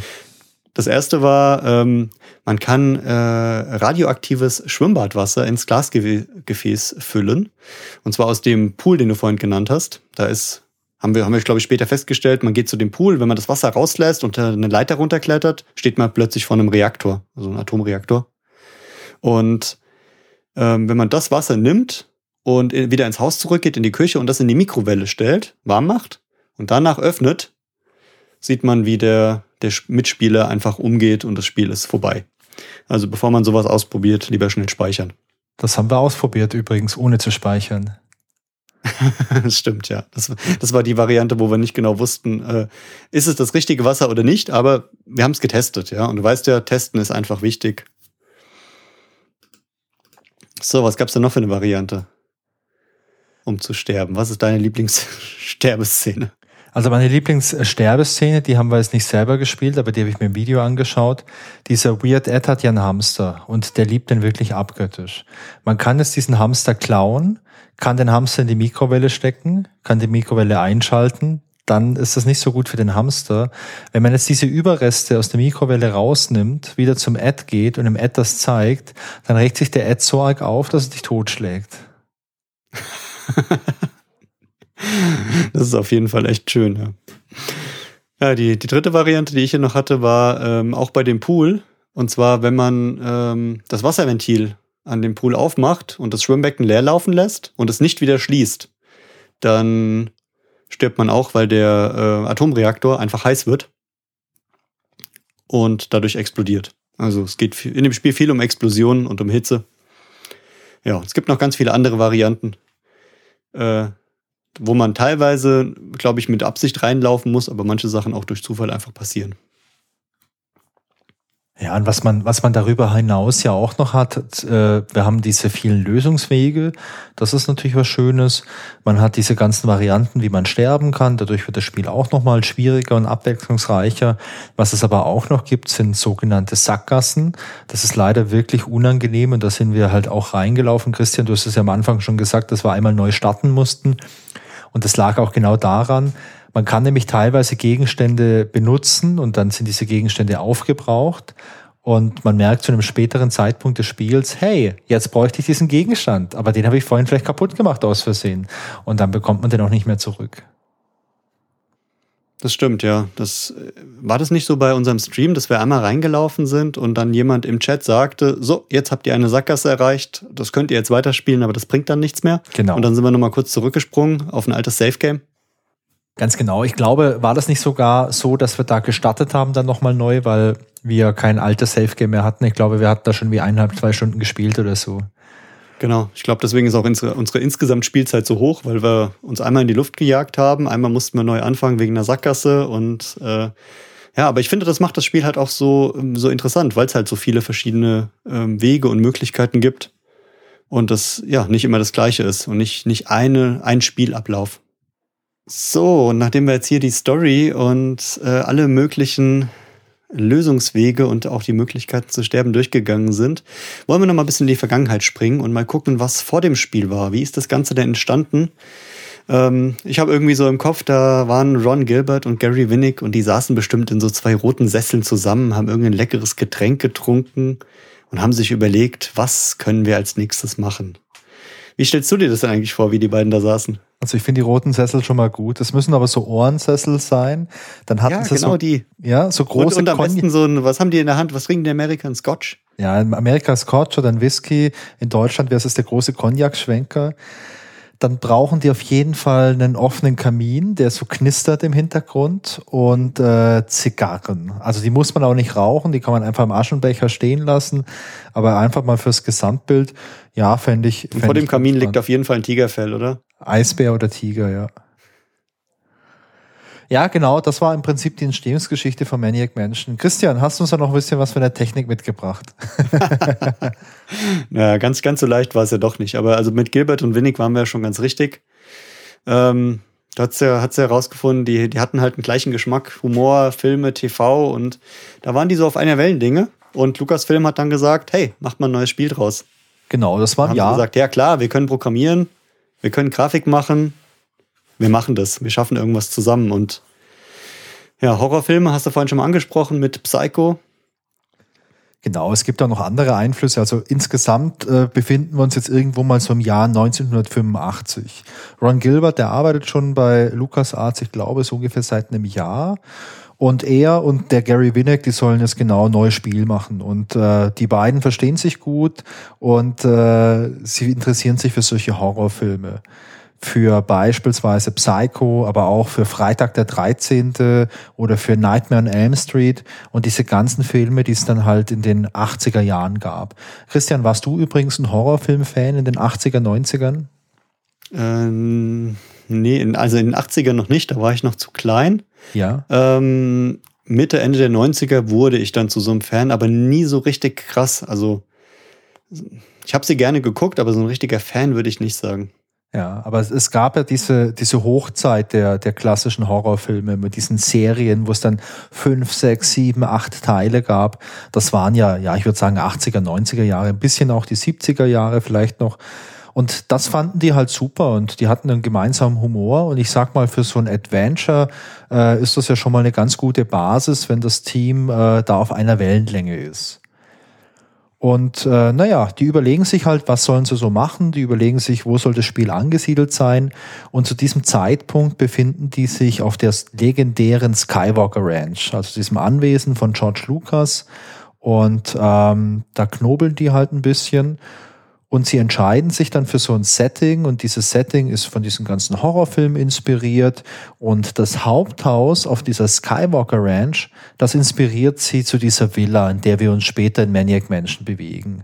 Also Und- wenn wir mal ein grobe Pixel-Team-Event machen, dann sollte man mit so Sky- Skywalker Ranch einfach äh, hinfahren. Fände ich super. Äh, danke wir fürs mal Organisieren. Christian. Einfach nur, um zu gucken, ob das mit der Maniac Menschen auch wirklich so passt, ob die originalgetreu nachgestellt wurde. Ja, also es gibt äh, Berichte, dass beispielsweise die Bibliothek, äh, dass es die in der Skywalker Ranch gab, dass es diesen Billardraum in der Skywalker Ranch gab, dass der Eingangsbereich so ähnlich aussehen sollte wie in der Skywalker Ranch. Also das war halt so diese Inspiration. Und ähm, sie fangen dann halt an, so diese, diese Story so zu erarbeiten. Und die ganzen Charaktere, die in dem Spiel auftauchen, die sind auch alle inspiriert durch echte Personen. Also entweder durch Personen aus Film, Funk und Fernsehen oder auch durch Personen aus dem direkten Umfeld von Gilbert und Winnick. Und beispielsweise habe ich hier äh, eine ganz interessante Geschichte gefunden der äh, Gary Winnick, der hat damals eine Freundin und die heißt Ray. Und diese Ray ist eine Inspiration oder eine Vorlage für die Razer, die wir später im Spiel finden. Das ist ja cool. Also wenn wir mal zusammen ein Spiel entwickeln, dann nehmen wir äh, die Leute, die wir kennen, als Vorlagen. Da würden mir schon echt direkt einige einfallen. Ja, würde ich auch sagen. Und äh, die beiden, die haben dann halt so die grobe Geschichte. Also das Ganze ist so ein Comedy-Horror-Adventure oder nee, Adventure ist es zu dem Zeitpunkt noch gar nicht. Es ist ein Comedy-Horror-Spiel und das Setting ist eben diese Villa, also so ein klassisches Haunted House. Also da gab es ja früher solche Filme auch mit so Haunted House, also so verfluchte, verhexte Häuser, sowas wie Poltergeist vielleicht. Und das ist so das ganze Setting, in dem sie sind. Zu dem Zeitpunkt ähm, sind sie sich aber noch nicht sicher, was von Genre das werden soll. Also was für eine Art von Spiel soll das werden? Soll das ein Adventure-Spiel werden oder soll das ein Action-Spiel werden oder irgendwas komplett anderes? Das wissen sie noch nicht. Und äh, es steht Weihnachten bevor im Jahr 1985 und Ron Gilbert fährt in den Weihnachtsferien zu seiner Verwandtschaft. So ein bisschen schöne Familienzeit haben, so schöne Geselligkeit, lange Gespräche, schönes Essen, äh, Ruhe, Entspannung, also wie man sich so Weihnachten vorstellt. In der Realität war es natürlich anders. Ron Gilbert trifft dort seinen Cousin und sein Cousin spielt gerade ein Spiel und zwar spielt er King's Quest, Quest for the Crown. Das ist ein Adventure von Sierra. Und Ron Gilbert sieht dieses Spiel und er ist fasziniert. Es ist sein erster Kontakt mit so einem grafischen Adventure. Und äh, Ron Gilbert, der schenkt sich jetzt diese ganze Festlichkeit mit der buckligen Verwandtschaft und er spielt diese komplette Zeit, die er dort verbringt, dieses Spiel. Er nutzt also die Feiertage ganz intensiv, um dieses Spiel zu spielen, um es zu inspizieren und um wirklich vertraut damit zu werden. Und als Ron Gilbert aus diesen Weihnachtsferien zurückkehrt, entscheidet er, dass Maniac Mansion ein grafisches Adventure werden sollte. Und äh, was ich auch ganz spannend finde, bevor angefangen wird, hier irgendwas zu programmieren, bauen sie quasi die Struktur des Spiels erstmal mit Papier nach. Also ich habe gelesen, die erste Version von Maniac Mansion, das war so eine Art Brettspiel und es gab so einen großen Spielplan, der war dann so die Repräsentation von diesem Haus, also so eine Art Grundriss und dann haben sie mit allerhand Materialien, haben sie da irgendwelche Schnüre gespannt für irgendwelche wichtigen Verbindungen bei den Rätseln und die haben sich quasi erstmal so physikalisch und wirklich so haptisch dem Spiel genähert und äh, als sie da ein gutes Gefühl hatten, dass sie gesagt haben, ja, das funktioniert, erst dann haben sie sich rangemacht, das Ganze zu programmieren und auch zu, ja, die Grafiken zu erzeugen. Das finde ich jetzt eigentlich ziemlich cool, weil überleg mal, die bauen auf Papier eine Map. Daraus bauen sie ein Haus in einem Spiel. Wir spielen das Spiel und machen auf Papier wieder die Map dazu. Ist das jetzt äh, wie ein Reengineering? Ja, ist das Circle of Life, würde ich sagen, oder? Ja, das ist das Circle of äh, Adventure, ja. Ich musste auch noch eine Kleinigkeit gerade nachgucken, weil ich konnte, es hat mir keine Ruhe gelassen. Was denn? Hast ja gesagt, das ist ein Comedy-Horror-Setting und es gibt ja wirklich die, Com die, die, das Genre Comedy-Horror-Films. Ja. Und einer der größten ist ja 84, gerade zu der Zeit, Fright wo das Night, entwickelt oder? wurde, Ghostbusters. Ah, Ghostbusters, war 84? Ja, Ghostbusters 84 fand ich sehr lustig. Aber auch Haunted House, wie du gesagt hast. Und also gibt's echt ein paar Klassiker, aber das ist so ein, klar, ich kenne da Filme aus diesem Genre, aber ich wusste nicht, dass das ein wirkliches Filmgenre ist. Ähm, sensationell, wieder richtig viel gelernt heute. Ja, Comedy Horror, da gibt's nachher noch ein paar gute Filmtipps von mir gerne. Ja. Ein kleiner Fun-Fact an der Stelle ist übrigens dieses äh, in Anführungszeichen Brettspiel, das sie da erzeugen. Äh, das ist natürlich super komplex, denn du hast diesen Grundriss, du hast irgendwelche Schnüre, die gespannt sind und so weiter. Und der Gary Winnick, der findet diese Karte so cool, dass er entscheidet, dass später ein Poster dem Spiel beigelegt wird. Und auf diesem Poster, das kann man sich auch im Internet anschauen, wenn man sich die ganzen Spielbeilagen anschaut, äh, dieses Poster soll letztendlich diese Komplexität des Spiels halt nachbilden, die die halt im Rahmen von diesem Entwicklungsprozess dort äh, auf dem Brettspiel zusammengetüftelt haben. Stimmt, das haben wir uns auch online einmal angeschaut, gell, das, äh, das Poster. Und das sieht Ja. wirklich erstmal sehr wir aus mit lauter Notizen und kleinen Fältchen und ist auch wirklich hochkomplex. Ja. Genau, und als sie eben so weit sind, dass sie sagen, okay, die Struktur stimmt, äh, die ganzen Ideen, die wir für die Rätsel haben, die passen auch so, äh, dann machen sie sich ran zu, äh, ja, zu arbeiten, das Spiel umzusetzen. Es gibt da eine relativ strikte Arbeitsteilung. Der Ron Gilbert, der entwickelt und programmiert das ganze Spiel und der Gary Winnick, der kümmert sich um die ganzen grafischen Details. Hast du da noch was mitgebracht zu den äh, ja, Protagonisten der Entwicklung, Christian? Ja, genau. Ich finde, über die müssen wir noch ein bisschen was sagen. Wir haben die Namen jetzt oft genannt. Ron Gilbert ist halt für mich so der Superstar unter den Entwicklern. Also irgendwie kam er bisher am meisten bei uns vor und hat auch für mich so die, gefühlt die schönsten Spiele gemacht. Ist halt der Erfinder von Scum. Ähm, war bis 92 bei LucasArts und danach hat er seine eigene Firma Humongous Entertainment gegründet und die hat sich spezialisiert auf Kinderspiele, was ihn auch irgendwie sehr, sehr, ja, sympathisch macht und dass er da so das, ein ganz anderes Genre abgedeckt und nicht nur Comedy-Horror-Spiele macht. Ja, 1996 wurde Humongous dann von GT Interactive gekauft und zwar für 76 Millionen US-Dollar. Da war ich dann echt erstaunt, was eine, was so eine Firma, die sich nur auf Kinderspiele spezialisiert hat, wert ist. Also wir haben ja teilweise heute Firmenwerte, die unglaublich sind, aber dass das schon 96 so viel wert war und dann einfach aufgekauft wurde. Ich vermute mal, ähm, dass Ron Gilbert sich da um das Finanzielle gerade keine Gedanken machen muss und einfach dadurch auch sehr kreativ ist und viel Spaß an so Projekten haben kann. Ja, die, die größten Klassiker waren natürlich Maniac Mansion, Zack McCracken, Indiana Jones and the Last Crusade, Monkey Island 1 und 2, Thimbleweed Park und The Cave. Das sind so die, die Spiele, die, die mir im Sinn geblieben sind von ihm und der hat aber noch viel, viel mehr gemacht. Vorhin hatten wir Fritzi, Fritzi Fisch und Töff Töff. Klassiker. Beliebten Kinderspiele. Genau, ja, sein Kompagnon Gary Winnick, Spieleentwickler, Autor und Comiczeichner, hat sich, wie du gesagt hast, so ein bisschen um den Grafikpart gekümmert. War bis 93 bei LucasArts, dann hat er danach bei Spectrum Holobyte als leitender Entwickler angefangen. Und leider wurde Spectrum Holobytes äh, 99 von dem großen Mutterkonzern Hasbro einfach aufgelöst. Spectrum und, Holobyte ähm, haben wir übrigens in der letzten Folge erwähnt. Erinnerst du dich noch? Bei der Folge über Tetris? Genau, bei Tetris, da, da haben sie doch bei den Lizenzen eine große Rolle gespielt, genau, die oder? haben die US-Rechte vermeintlich gekauft. vermeintlich, ja, ja, stimmt. Das, das war auch ein, ein großes äh, Lizenzspektakel und ja, aber Hasbro ist ja auch bekannt, die machen ja heute noch ganz viel Spielzeug und also wenn du irgendwo in einen großen Spielzeugladen siehst, ist Hasbro da eine der, der führenden Marken. Ja, Gary Winnick war auch dabei bei Maniac Mansion, was übrigens sein größter Erfolg war. Ähm, hat bei Zack McCracken mitgemacht, auch bei Indiana Jones. Ähm, die zwei Projekte, wo er nicht mit dem Ron Gilbert zusammengearbeitet hat, waren Loom und Day of the Tentacle. Wo sie dann aber wieder als Team vereint wurden, war Thimbleweed Park.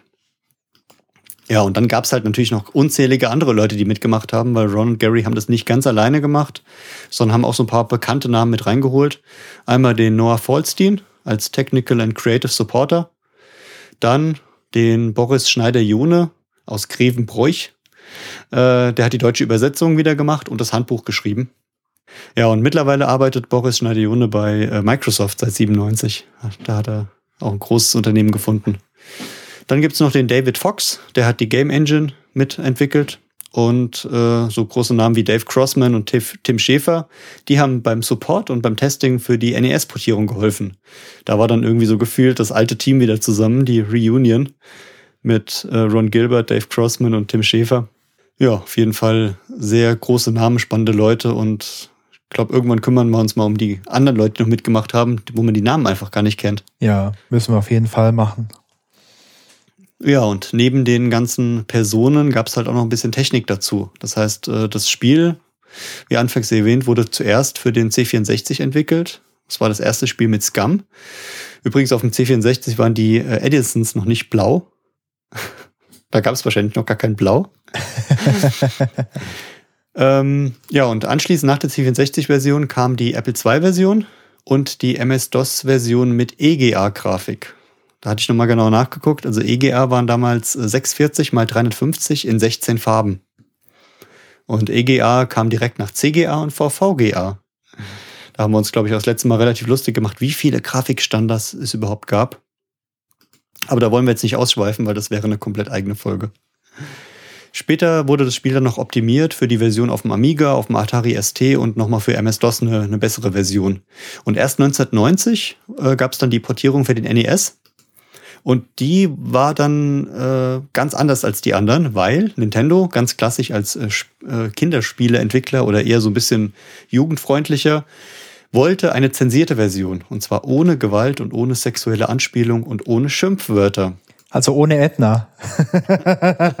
ja, so ein bisschen schon. Und ähm, da habe ich eine echt coole Seite gefunden. Und zwar, die hat die ganzen Unterschiede zwischen der C64-Version und der NES-Version ausgearbeitet. Okay. Ja, und wie du sagst, die Edna spielt da eine große Rolle. Zum Beispiel in der C64-Version steht ähm, an der Wand, wo die Mumie steht, ja, steht, auf Deutsch übersetzt, für eine schöne Zeit, ruf bitte deine Edna an. Oh Gott. Ja, so mit so einem leicht äh, sexuellen Anspielung. In der NES-Version steht nur Edna anrufen. Oder in der C64-Version, wenn die Edna die Razor ins Gefängnis bringt, sagt sie, sei froh, dass du kein Junge bist. In der NES-Version sagt sie, warte hier, bis ich deine Mutter angerufen habe. da haben sie echt schon, also da haben sie an der Übersetzung, an den Texten ganz schön rumgespielt. Eine bisschen lächerliche Sache finde ich, in der C64-Version gibt es so eine Skulptur von so einer nackten Frau. Also ganz ehrlich, in Pixelgrafik eine nackte Frau als Steinskulptur, da kannst du eh nichts erkennen. Aber in der NES-Version gibt es gar keine Skulpturen. Die haben sie einfach weggelassen. Da ist einfach nur leerer Raum.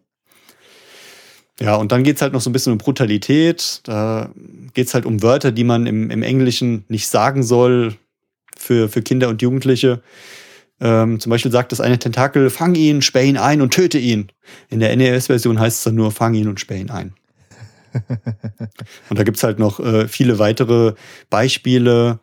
Ähm, ja, wo, wo halt einzelne Wörter ver verboten sind, Kraftausdrücke, Missverständnisse, die, die bei äh, die NES-User stören könnten. Zum Beispiel das Wort Suck darf man nicht sagen oder das Wort Pissed darf, darf man nicht sagen auf Englisch. Und das haben sie halt einfach so die Sätze komplett verändert und irgendwie drumherum geredet. Nintendo ist ja dafür bekannt. Dann gab's äh, zwei Jahre vorher, 88, noch einen speziellen Port für das Famicom. Also für die japanische Version vom NES. Die ist auch wirklich nur in Japan erschienen. Ähm, die hat aber komplett andere Grafiken. Das Spiel wurde teilweise überarbeitet. Es gab viel kleinere Räume. Es gab keine Scrolling-Effekte. Aber es gab weniger Zensur, weil die Japaner anscheinend nicht ganz so äh, streng damit sind. Die, die Version, ich habe ein paar Screenshots gesehen, die sieht aber wirklich nicht so gut aus und soll vom Flow auch nicht so gut sein. Also da hat sich gelohnt, dass 90 die richtige Portierung gemacht wurde. Ja, und was dann nach 90 noch als nächstes kam, war dann die klassische Weiterentwicklung 1993 mit Day of the Tentacle. Der klassische Nachfolger von Manic Mansion. Mit einem kleinen Easter Egg, und zwar im Zimmer vom Weird Ed, kann man in der äh, Enhanced Version ähm, die, das Original Maniac Mansion spielen, indem man an seinen Computer geht, ich glaube, den Computer anmacht. Ja. Und dann kann man das Spiel im Spiel spielen. Großartig, oder? Hatten wir uns damals, glaube ich, auch angeschaut bei Day of the Tentacle, haben sie aber dann nicht gespielt, weil wir gedacht haben, das machen wir lieber zum späteren Zeitpunkt. Aber ich finde die Idee einfach sau cool, dass ein Spiel im Spiel eingebettet ist und ja, man es theoretisch dort komplett spielen kann. Ja, weißt du, das ist ja auch nicht so super lang her. Also Maniac Mansion kam 87 raus, Day of the Tentacle kam 1993 äh, raus, also sechs Jahre später. Und jetzt bekommst du so quasi ein anderes Spiel kostenlos dazu. Das ist schon ziemlich cool eigentlich. Ja, so ein Special Gift Pack. Ja. Ja, ansonsten, äh, während der Arbeit an Manic Mansion hat der Ron Gilbert noch so einen Begriff geprägt, der sich dann so auch in der, in der äh, Spieleszene durchgesetzt hat, die sogenannte Cutscene. Ähm, weißt du, was eine Cutscene ist, Wolfgang? Ja, also eine Cutscene, das ist letztendlich eine Zwischensequenz im Spiel. Also du spielst das, diese ganze Interaktion und dann kommt eine Cutscene und die zeigt dir jetzt irgendwas anderes und äh, sowas ist oftmals auch mit so Spielegrafik gemacht. Und lustigerweise den Begriff Cutscene, ich glaube, den kennt man heute schon relativ gut und ich glaube, den kennen auch viele Leute und natürlich die ganzen tollen Menschen, die uns zuhören, die kennen den Begriff Cutscene sicherlich auch. Ähm, lustig ist aber, dass halt dieser Begriff 1987 von Ron Gilbert geprägt wurde und quasi bei der Entwicklung von Maniac Mansion entstand. Denn äh, Ron Gilbert hat gesagt, na ja, Ähm, man konnte quasi diese kleinen interaktiven Filme, die da abgelaufen sind, von der eigentlichen Spielhandlung abschneiden und schneiden, das ist ja auf Englisch Cut.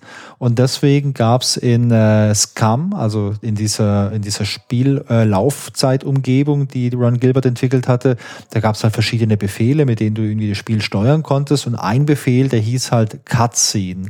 Und damit konnte man halt den aktuellen Spielstand kurz speichern dann so ein Filmchen ablaufen lassen und dann den Spielstand wieder laden. Genau, und das, soweit ich weiß, war das das erste Spiel, wo diese Cutscenes halt mittendrin waren und nicht nur irgendwie am Anfang, am Ende so ein klassisches äh, Intro und Outro, ja. sondern die kamen halt an verschiedenen Stellen. Mal, wenn ein bestimmter ja, Effekt passiert ist, mal zu einer bestimmten Zeit. Und das hat die Spielszene, glaube ich, auch so ein bisschen verändert und macht das Spiel so ein bisschen ja, äh, sympathischer. Ja, wo wir gerade bei sympathisch sind. Äh, nicht nur wir waren Fans von dem Spiel und von Ron Gilbert, sondern äh, auch andere Fans, die dann direkt gedacht haben, hey, was der kann, kann ich schon lange. Und wahrscheinlich sogar besser. Und da haben wir festgestellt, von Maniac Menschen gibt es unglaublich viele Fan-Remakes. Ja. Und ich habe mich da so mal durch die Tiefen des Internets gewühlt und habe festgestellt, es ist unglaublich, was es da gibt. Aber es gibt natürlich ein paar kleine und ein paar richtig große. Und ich möchte gerne hier ein paar vorstellen, die in die wirklich Zeit reingesteckt wurde. Das erste, was ich gefunden habe, war Maniac Mansion Deluxe. Das ist erstmals 2004 rausgekommen und wurde acht Monate entwickelt. Und die Entwicklung ging später sogar weiter bis 2007. Und das ist ein klassisches Remake des originalen Spiels. Fun Funktion genauso, Story das gleiche, aber in VGA-Grafik. Also die haben einfach das Spiel genommen, nachgebildet und die Grafik ein bisschen verbessert, würde ich, würde ich sagen. Die Screenshots sehen auch wirklich ganz nice aus, haben sie schön gemacht. Das zweite, was ich gefunden habe, ist Night of the Meteor. Das sind fünf Entwickler, die sich zusammengetan haben und die machen das seit 2008. Äh, ja, und sind da auch immer noch dran. Die, die Grafiken gefallen mir ganz gut, die sehen so ein bisschen comic-mäßig aus und äh, alles so ein bisschen verspielter. Und ähm, hast du die Grafiken mal gesehen von Night of the Meteor? Nee, die habe ich nicht gesehen. Aber wenn du sagst comic-mäßig, ist das dann so ähnlich wie Monkey Island 3 oder wie Day of the Tentacle? Ja, es, es trifft so ein bisschen Day of the Tentacle, aber noch moderner, würde ich sagen. Und ähm, so ein bisschen verspielter. Also es sieht halt wirklich aus, als wenn jemand hingeht und äh, das, das Spiel in so ein Comicbuch zeichnen würde und dazu so kleine Sprechblasen macht. Ja, solltet auf jeden Fall mal angucken. Wir packen einen Link in die Show Notes rein. Das dritte äh, Fan-Remake ist Maniac Mansion Mania. Das ist ein Projekt, das ist 2005 äh, entstanden und wurde gegründet von ähm, einer Gruppe, die hieß Lucas Fan. Und die haben einen ganz anderen Ansatz gewählt. Die haben über 100 kleine Maniac-Menschen-Episoden gemacht. Weil die haben gedacht, ein Spiel ist zu groß, wenn wir das machen. Das wird nichts, das äh, kriegen wir nicht fertig. Aber das Spiel in ganz kleine Szenen gepackt, Episoden, und die können verschiedene Leute entwickeln, da können sich verschiedene Leute dran beteiligen. Die Grafiken können ein bisschen anders sein, die Story kann ein bisschen anders sein. Ähm, ist auf jeden Fall ein spannendes Projekt geworden und ist auch über die Zeit immer weiter gewachsen. Ja, aber im nächsten Schritt kommen wir zu einem riesengroßen Projekt. Das ist so das, das Größte, was wir gefunden haben. Und du hattest mir irgendwann mal davon erzählt und dann habe ich mir das angeschaut und habe gedacht, wow, das ist stark. Und zwar ist das Meteor Mess 3D. Das wird seit Juli 2008 entwickelt. Das sind mittlerweile 14 Jahre. Und der Knaller daran ist, das soll dieses Jahr fertig werden. Und zwar am 5.10.22. Das ist hier, wenn der Podcast rauskommt, sind es noch 143 Tage. Äh, und ja, die arbeiten da seit 14 Jahren dran. Und das, äh, die, man sieht auf der Website die Protagonisten und die sind halt alle in 3D dargestellt. Also, und die Figuren, die sehen halt wirklich, ja, klar, klassische 3D-Figuren sehen einfach schön aus. Also da steckt sehr, sehr viel Liebe zum Detail drinne. Und ähm, die haben sich Gedanken über die Story gemacht. Die haben sie großteils übernommen, wenn ich das gelesen habe. Sie haben ein paar Sachen verbessert.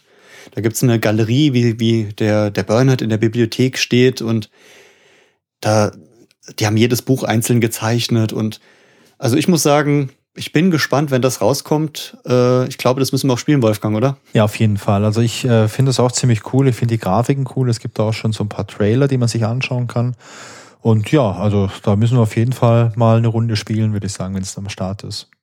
Ja, ist auch ein Riesenteam. Also da sind auch viele Leute daran beteiligt, die sich da ähm, äh, eingebracht haben im, im 3D-Bereich, im 2D-Bereich. Äh, bei den, die haben eigene Soundeffekte gemacht, die haben das auf Englisch und auf Deutsch, glaube ich, aufgenommen, in verschiedene Sprachen übersetzt. Und also muss man sagen, das ist so meteormess.de ist die Website. da steckt so viel Liebe drin, das sollte man sich als Fan einfach mal angucken. Ja, und wir verlinken das natürlich auch. Genau, auf jeden Fall. Ja, und von den Fan-Remakes äh, kommen wir direkt weiter. Was Fans auch so alles auftreiben, ist die Trivia. Ganz genau, Christian. Und das ist irgendwie immer noch die Lieblingskategorie bei uns. Da macht auch die Recherche Spaß. Und äh, ja, wer uns auf Instagram folgt, weiß, wir haben jeden Mittwoch ein Trivia Wednesday. Und da gibt's immer schon ein paar schöne Fakten. Und einige davon sind auch schon vorgekommen, die wir hier heute haben. Willst du mal anfangen mit einem schönen Trivia-Fact, Wolfgang? Ja, ich habe einen kleinen Trivia-Fact. Und zwar Maniac Mansion war das erste Spiel von Lucasfilm, das sowohl von Lucasfilm entwickelt als auch vertrieben wurde. Bei den anderen Spielen, die es jetzt vor Maniac Mansion gab, wie zum Beispiel Labyrinth, das hatte ich ja vorhin mal kurz erwähnt, da war es so, Labyrinth wurde zum Beispiel von Lucasfilm entwickelt, aber damals von Activision vertrieben. Und äh, wie gesagt, mit Maniac Mansion haben sie das beides in die Hand genommen und äh, sind dann quasi in den neuen Weg gegangen. Cool, ja. Ja, ich habe einen mitgebracht und zwar äh, Maniac Mansion ist so ein bisschen die Grundlage für viele Running Gags, die in den äh, LucasArts Adventures immer wieder auftauchen. Und zwar ganz legendär ist, du hast das Geräusch vorhin schon mal angedeutet, in Spielerkreisen ist das Kettensägenbenzin. Die Kettensäge hängt in der Küche, aber die kann nicht gestartet werden, weil da fehlt Benzin. Und die Kettensäge und das Kettensägenbenzin tauchen dann nochmal auf in Zack McCracken in Monkey Island 2. Und ja, da sind dann so Zusammenhänge da. Wenn man die alle zusammenlegt, hat man vielleicht sogar eine funktionierende Kettensäge, wer weiß. Und äh, auch Chuck die Pflanze ist sowas Typisches. Die hat in dem Spiel das Debüt und die findet man in verschiedenen Spielen immer wieder. Die taucht, also ist erstmal ein völlig nutzloses Objekt, kann man nichts mitmachen. Die steht einfach nur da und wenn man mit der Maus drüber fährt, sie heißt immer Chuck. Und es ist halt äh, ja ein Scherz gewesen von den Entwicklern. Und äh, ein, ein lustiger Fakt zu Chuck ist noch, die Chuck sollte auch bei Indiana Jones and the Fate of Atlantis auftauchen, war sogar einprogrammiert, war in der Grafik drin, aber später, kurz bevor das Spiel rauskam, wurde der Raum, in dem die Chuck stand, einfach rausgestrichen und keiner hat gemerkt, dass Chuck dadurch nicht mehr im Spiel war. Oh, wie traurig. Ey, ich habe einen Fact zu deinem Fact. Und zwar Chuck die Pflanze wurde inspiriert durch Little Shop of Horrors, auf Deutsch Mein kleiner Horrorladen. Das ist ein Film, gibt's auch als Musical. Und da geht's auch um so eine große fleischfressende Pflanze. Ich glaube, die heißt Audrey. Und die wird immer größer und die frisst Leute auf. Und äh, ich habe... das ist cool, das wusste ich nicht. Genau, das gab's auch vor einigen Jahren hier in Karlsruhe im Theater, so als Musical. Und da habe ich mir das angeschaut. Und äh, ich musste auch im Theater direkt an Chuck die Pflanze denken. Cool. Das muss ich auch öfter, wenn ich unterwegs bin und sehe so ähnliche Pflanzen, denke ich immer an Chuck. Ich glaube, das hat sich so eingebrannt, aber ich glaube, sie haben genau das erreicht, was sie damit erreichen wollten. Ja, ja wo wir schon bei Bezügen auf andere Spiele sind. Es gibt äh, in Manic Mansion einen schönen Bezug auf das Spiel Rescue on Fractalus. Und zwar, wenn man äh, im vierten Stock oben ist und durch das Teleskop guckt und das Teleskop äh, in die falsche Richtung dreht, erscheint auf einem anderen Planet ein kleiner grüner Fraktulaner so ein kleines grünes Männchen, was so in die Kamera winkt und so ein bisschen Grimassen zieht oder böse guckt. Ich kann man bei den Pixeln nicht ganz genau erkennen. Ähm, ja, aber gibt so ein bisschen kleinen Spoiler zu einem anderen Spiel. Habe ich erst nicht verstanden, aber als ich es rausgefunden habe, dann fügen sich die Puzzleteile zusammen. Also ich habe natürlich auch noch einen Trivia-Fact. Du hast ja vorhin schon mal über die Tentakel gesprochen und die Frage gestellt, hey, kam die Tentakel vielleicht aus dem All oder kam die woanders her? Und ich kann dir die Frage jetzt vielleicht beantworten. Also aus dem All kam die nicht. Denn hey, so ein Tentakel im All, da ist es kalt und das Tentakel hat so eine super empfindliche Haut, das ist nicht gut fürs Tentakel. Die Tentakel, die stammen von der Erde. Dem US-Release des Spiels lag ein Poster bei. Und dieses Poster sah aus wie so ein Pinboard, also wo lauter solche Zettel angesteckt waren, wie so eine Korkwand. Und da waren so Zeitungsausschnitte und alles Mögliche drauf. Und ein so ein Zeitungsausschnitt, der sagte, dass dem Schuloktopus zwei Tentakel abgeschnitten und gestohlen wurden. Und deswegen gibt's die äh, Theorie, die Fantheorie, dass eben Grün- und Purpur-Tentakel ursprünglich Teil des Schuloktopuses waren, und ich sag mal, das Thema Schuloktopus ist, glaube ich, nochmal ein Thema für eine komplett eigene Podcast-Reihe. ähm, jedenfalls gibt es die Theorie, dass der Dr. Fred diese beiden Tentakel gestohlen hat und sie dann mit seiner ganzen äh, ja, Wissenschaft, die er hier im Keller hat, zu dem gemacht hat, was sie eigentlich sind. Übrigens, in der Fortsetzung, in Day of the Tentacle, da gibt es auch eine Szene, in der sagt Dr. Fred, dass die Tentakel seine Erfindung sind. Und dann würde sich das auch wieder so ein bisschen miteinander decken, finde ich. Er hat diese rohen Ursprungstentakel dem Schuloktopus gestohlen und hat sie dann einfach zu solchen übermächtigen Tentakeln gemacht. Oh Mann, das ganze Spiel basiert auf Diebstahl. Das ist ja Wahnsinn. Und damit schließt sich der Kreis zu der Frage, was eigentlich mit der Scum Engine ist. War das jetzt urheberrechtlich Diebstahl, den der Ron Gilbert begangen hat? Hm. Ja, aber Scum war ja revolutionär und äh, das Spiel war noch in einer anderen Beziehung revolutionär und zwar beim Thema ja, Marketing, Werbung oder Produktplatzierung. Es war nämlich das allererste Spiel in der Geschichte für eine Produktplatzierung. Was gab's denn da? Und zwar in Form einer Pepsi-Dose im Kühlschrank und einer Pepsi-Maschine im Labor von Dr. Fred. Und äh, die ursprüngliche Idee war, Coca-Cola zu nehmen. Aber das Unternehmen war einfach nicht interessiert. Und haben sie gesagt, dann fragen wir Pepsi. Und Pepsi hat gesagt, ach klar, warum nicht? Und jetzt die Frage des Abends, Pepsi oder Cola? Cola. Ja, jetzt haben wir die ganz wichtigen Fakten des Lebens geklärt. Die ganzen Trivia. Aber was gehört zu Trivia auf jeden Fall noch dazu? Unsere Lieblingskategorie. How long to beat? How long to beat, ja. Und ich habe die ganze Zeit auf diese Zahl geguckt und habe ja, das kann doch nicht sein. Warum haben wir denn so lange gebraucht? Wie lange haben also, wir denn gebraucht?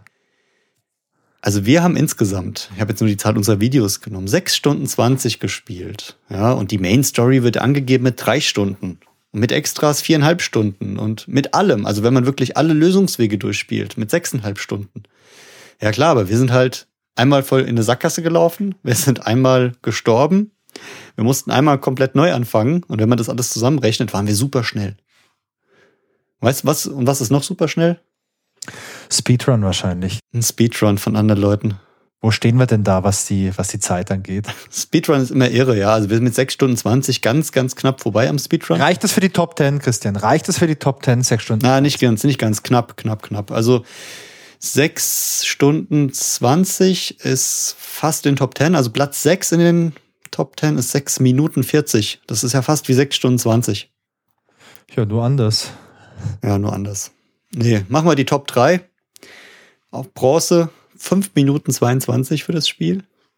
Im MS-DOS-Emulator. Platz 2, 5 Minuten und 2 Sekunden. Und Platz 1 sind wir bei Vier Minuten und 43 Sekunden, das ist so komplett abartig, oder? Also so schnell geht es doch nicht. Allerdings muss man dazu sagen, es gibt hier äh, in der Liste eine Modification und zwar die, den Lapdoor-Mod. Ja, Christian, was genau ist denn dieser Lapdoor-Mod? Hast du da eine Ahnung? Ja, ich habe mal nachgelesen und zwar ist das äh, ja ein, ein, Mod, der ganz beliebt bei diesen Speedrunnern ist und zwar ist da einfach die Labortür unten offen und es kostet halt unglaublich viel Zeit, diese Tür immer aufzumachen. Äh, braucht man entweder zwei Personen im Kerker, um die aufzumachen oder ähm, verschiedene andere Möglichkeiten, je nachdem auf welcher Plattform man es spielt. Ja, und durch diesen Laptop-Mod ist die offen. Man kann einfach sozusagen das Spiel schneller durchspielen. Also es ist gar nichts so Besonderes, es ist halt einfach ein, eine kleine Veränderung. Okay. Aber es ist dann trotzdem, ist dann trotzdem wirklich schnell, wenn sie das sowas so schnell hinbekommen. Ja, also ich kann es mir nicht vorstellen. Ich habe da wieder reingeguckt und ja, es ist wie bei allen Speedruns, die wir bisher hatten. Ich gucke mir die an und denke, das ist einfach nur irre, das kann eigentlich gar nicht funktionieren. Das Spiel müssen die Leute in- und auswendig können. Speedruns ist wirklich so eine ganz eigene Welt. Ist es, aber ich finde es immer, ich finde es immer super interessant, äh, wenn man sich anschaut, was die, was die da einfach hinbekommen. Kommen wir zu einer Kategorie, die dir immer sehr, sehr gut gefällt die Testberichte bei Cultboy. Da haben wir normalerweise immer so schöne Prozentwerte und irgendwelche Kategorien, die eingestuft werden. Aber diesmal hast du einen kleinen Sonderteil rausgesucht mit einem Kommentar. Ganz genau. Ich habe zwei Kommentare rausgesucht. Die stammen beide aus der Happy Computer, aus dem Spiele-Sonderteil der Ausgabe 1087. Also das Ganze ist auch schon 35 Jahre alt. Und äh, hier haben zwei Spielejournalisten mal einen kleinen Kommentar abgegeben. Die kennt man, glaube ich, heute auch noch ganz gut. Zum einen der Boris Schneider-Jone, den hattest du vorhin ja schon erwähnt, der auch die Übersetzung gemacht hat. Und zum anderen der Heinrich Lenhardt, der hat auch bei verschiedenen äh, Computer-Online-Magazinen gearbeitet, unter anderem bei der Powerplay. Und heute ist er, glaube ich, hauptsächlich bei Gamers Global ist auch äh, sein halbes Leben oder schon länger in der Spieleindustrie. Und ich dachte, wir können die einfach mal ganz kurz vorlesen, diese beiden Kommentare. Ich fange mal an. Und der Boris Schneider-Jone, der schreibt, wie im Kino. Lucasfilm hat ja mit Spielen wie Coronis Rift oder Labyrinth schon mehrmals versucht, filmähnliche Handlungen in den Computer zu quetschen. Mit Maniac Mansion ist das hundertprozentig gelungen. Die verrückte Story könnte ich mir gut von Regisseur Steven Spielberg inszeniert vorstellen. Aber wofür brauchen wir Spielberg, wenn wir das mit dem Joystick selber können? Das ist Software, die zeigt, was fähige Programmierer können. Komplex, benutzerfreundlich und höchst unterhaltsam. Wer Lucasfilm kennt, wird in diesem Spiel einiges wiederfinden. Vom Star Wars Poster in der hauseigenen Spielhalle bis zum X-Wing Fighter, der im Kinderzimmer von der Decke baumelt. Ja, ist echt schön beschrieben. Ja, und der Heinrich schreibt, Ihre Story. Maniac Mansion ist eines der originellsten Adventures, die mir je begegnet ist. Die Steuerung ist im Vergleich zu letzten Lucasfilm-Spiel Labyrinth wesentlich verbessert worden. Die Grafik nutzt den C64 leider nicht optimal aus. Sie ist teilweise sehr witzig gezeichnet, doch das etwas ruckelige Scrolling hätte man schöner machen können. Dafür klingen die vielen Soundeffekte sehr realistisch und auch die gute, komponierte Titelmusik hat es in sich. Das Beste an Maniac Mansion ist jedoch der Spielwitz. Die garantiert nicht, ah, Moment, die garantiert nicht ernstzunehmende Handlung strotzt nur so vor verrückten Gags. Zusammen mit dem hervorragenden Spielprinzip ergibt das ein wirklich tolles Programm. Ja, ziemlich cool. Ich habe noch einen kleinen Trivia-Effekt zu den Soundeffekten. Auf der C64-Version, da gab es so kleine Sounds, wenn die Figuren gelaufen sind, also so kleine Fußtapper. Außer wenn du unseren Surfer-Dude genommen hast, der hat ja keine Schuhe an, da gab es keinen Soundeffekt. das sind so diese Details, ich finde, auf die kommt es manchmal an. Absolut. Aber ich finde, die sozusagen, dass die Testberichte, die sie geschrieben haben, die sind sehr schön. Da müssen wir gar nicht auf irgendwelche Details und Zahlen eingehen, sondern ich würde sagen, wir springen direkt über zu unserem persönlichen Fazit. Ja, sehr gerne. Christian, für dich war es ja, ja eine Rückkehr zu deinem ersten Adventure. Nach so vielen Jahren hast du es mal wieder gespielt. Du kanntest das Spiel, du hast vielleicht einen verklärten Blick gehabt, ich weiß es nicht. Wie war Maniac Mansion für dich jetzt beim erneuten Spielen? Ich muss sagen, ich hatte sehr viel Spaß dabei. Ich habe mich richtig drauf gefreut. Ich hatte es ja auch schon die ganze Zeit so ein bisschen auf meiner Liste stehen und ähm, war gespannt, wie, wie viel Erinnerung noch da ist. Und die Erinnerung kam mit dem Spiel wieder. Und das hat richtig Freude gemacht. Ähm, ja, mir hat das Spielen Spaß gemacht. Ich würde es auch wieder spielen. Ich habe es auch noch mal vor, weil mir fehlen noch ein paar Lösungswege. Und es gibt ja immer wieder diesen, ja, diesen versteckten Witz, der da ist. Und die ganzen obszönen äh, Kommentare von Edna muss ich auch noch alle rausfinden. Ja, im Großen und Ganzen ein tolles Spiel, wie man heute schon öfter gehört hat. Ich bin ein Fan von dem Spiel. Ich freue mich auch schon auf das äh, Remake, was rauskommt. Und ähm, ja, ich, ich finde es toll, tolles Spiel. Sollte jeder gespielt haben. Wer es noch nicht gespielt hat, sollte es jetzt auf jeden Fall spielen. Bei dir, Wolfgang, wie hat es dir gefallen und spielst du es nochmal? Also ja, mir hat's gefallen. Ähm, für mich war es vor allem ein sehr historisches Spiel, weil es nun mal das erste Spiel ist in dieser glorreichen äh, Dynastie von LucasArts und Lucasfilm Game Adventures. Insofern äh, war es auf jeden Fall ein ganz wichtiges Spiel, das mal zu spielen. Ich muss zugeben, dass ich am Anfang ja, da fiel es mir nicht so leicht, so richtig in den Flow reinzukommen bei dem Spiel, was aber sicherlich auch daran liegt, dass es halt schon ziemlich alt ist und noch nicht so geschliffen wie beispielsweise Monkey Island 2. Dennoch äh, muss ich sagen, die Story ist ziemlich cool. Diese Features, dass du beispielsweise verschiedene Figuren nehmen kannst, verschiedene Lösungswege finden kannst, das ist natürlich total cool. Also Wiederspielbarkeit bei einem Adventure 1987 sowas gab's halt noch nicht. Und das finde ich total beeindruckend. Ich finde auch den Witz im Spiel schön. Da sind viele Dinge angelegt, die man in späteren Spielen auch noch findet.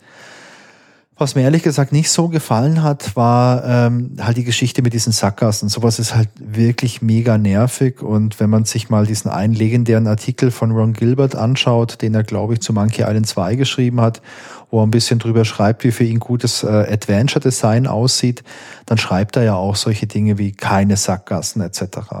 Aber wenn man es historisch einordnet, muss ich sagen, dann ist es doch völlig okay. Das war halt das erste Spiel, das sie damals gemacht haben. Ähm, man hat daraus viel gelernt. Und ja, ich würde es schon nochmal spielen. Ich würde mir gerne auch nochmal die ganzen anderen ähm, Enden anschauen. Und ich glaube, nachdem ich es jetzt einmal gespielt habe, äh, gehe ich da auch mit einem ganz anderen, mit einer ganz anderen Erwartungshaltung und mit einer ganz anderen Einstellung ran und äh, speichere vor allem viel, viel häufiger. Ja, ist doch ein schönes, klassisches Beispiel für äh, aus Fehlern lernt man. Definitiv. So, Christian, ich glaube, dann hätten wir es für heute, oder? Ich würde auch sagen, ja. Oder haben wir noch irgendwas vergessen? Hast du noch irgendwas bei dir auf dem Zettel draufstehen zum Thema Maniac Mansion? Nee, ich muss sagen, meine Notizen sind erschöpft. Wir haben alles rausgelassen. Ich muss sagen, die, die Aufnahme hat wie immer so viel Spaß gemacht wie die Recherche auch. Ja, was man vielleicht noch sagen könnte, wäre, ähm, es gab auch 1990 oder so, gab es auch mal eine TV-Serie zu Maniac Mansion. Ich glaube, die hatte aber nicht so super viel mit dem Film zu tun. Also da gab es, glaube ich, Charaktere. Es gab so einen Dr. Fred und äh, das spielte irgendwie in einem Haus, aber ich glaube, das war es auch schon. Ich kann mich erinnern, also die Serie hieß auf Deutsch das Tollhaus. Ich kann mich auch erinnern, die im deutschen Fernsehen mal gesehen, so am Anfang der 90er. Aber wirklich bewusste Erinnerungen habe ich keine. Bei mir war es halt um äh, zu der Zeit 1990 oder in den 90ern war es bei mir halt so, ich habe halt immer Fernsehen geschaut und ich habe lieber irgendeinen Quatsch angeschaut als gar nichts. Deswegen die Wahrscheinlichkeit, dass ich die Serie komplett gesehen habe, die ist hoch. Ähm, ich habe auch mal bei YouTube nach so Trailern und so geschaut. Da findet man nur ein paar ganz kurze Ausschnitte und die komplette Serie oder gar komplette Folgen habe ich nirgends irgendwo zum, zum Anschauen gefunden. Also weder bei YouTube noch bei den großen Streaming-Anbietern. Cool, ja. Wir hatten schon mal drüber gesprochen. Ich, ich kenne die Serie gar nicht, aber ähm, ich glaube, ich werde noch mal ein bisschen danach schauen. Wir haben bei Day of the Tentacle drüber gesprochen, denn in Day of the Tentacle kriegt ja der Dr. Fred diese Million Dollar Tantiemen, mit denen, mit dem Geld kauft sich der Dr. Fred in Day of the Tentacle den großen Diamanten, den wir für die Zeitreise brauchen. Und das sind die Tantiemen für die Fernsehserie. Aber ich bezweifle, ich bezweifle, dass die Serie so viel Geld eingespielt hat. Naja. Okay. Künstlerische Freiheit im Spiel. Absolut, ja. Ja, dann nehmen wir uns jetzt die künstlerische Freiheit und würde sagen, machen wir für heute Feierabend. Ja. Ähm, mit der Folge und bereiten uns direkt ab morgen auf die neue Folge vor, denn nach dem Podcast ist vor dem Podcast. Definitiv. Was uns noch ein bisschen am Herzen liegt, ist äh, Feedback von euch. Wenn ihr Fragen, Wünsche, Ideen oder einfach nur Feedback für uns habt, sehr gerne. Lob, Kritik, alles einfach rüber uns erreicht ihr über die üblichen Kanäle. Also wir sind äh, im Moment jeden Montag oder auch zwischendurch mal bei Twitch online. Da könnt ihr uns finden. Ansonsten über die Website grobepixel.de, über unseren Instagram-Kanal, über Twitter, über Apple Podcasts für den Podcast. Da freuen wir uns über Bewertungen, über Spotify. Was haben wir noch alles, Wolfgang? Wir, haben so, wir sind überall vertreten, oder? Wir sind überall. Wir sind, hast du Instagram schon genannt? Natürlich. Ja, glaube ich. Schon. Nur bei Facebook sind wir nicht, da will niemand hin. Ähm, und glaube, Pinterest lassen wir auch weg. Ansonsten haben wir alles, was Social Media so bietet. Ähm, ja, aber am meisten Spaß, muss ich sagen, macht es uns gerade, wenn wir ähm, Nachrichten direkt auf Twitch bekommen, wenn jemand online ist.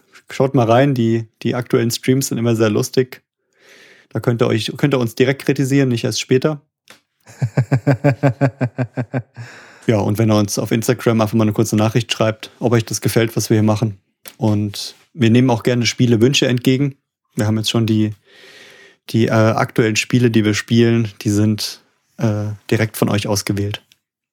Ganz genau.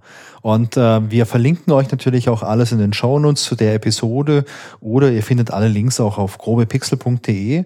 Und äh, ja, vielen Dank fürs Zuhören und äh, ich wünsche euch eine schöne Zeit. Wir hören uns spätestens in einem Monat wieder. Und ähm, ja, bis bald. Bis bald. Tschüss. Tschüss.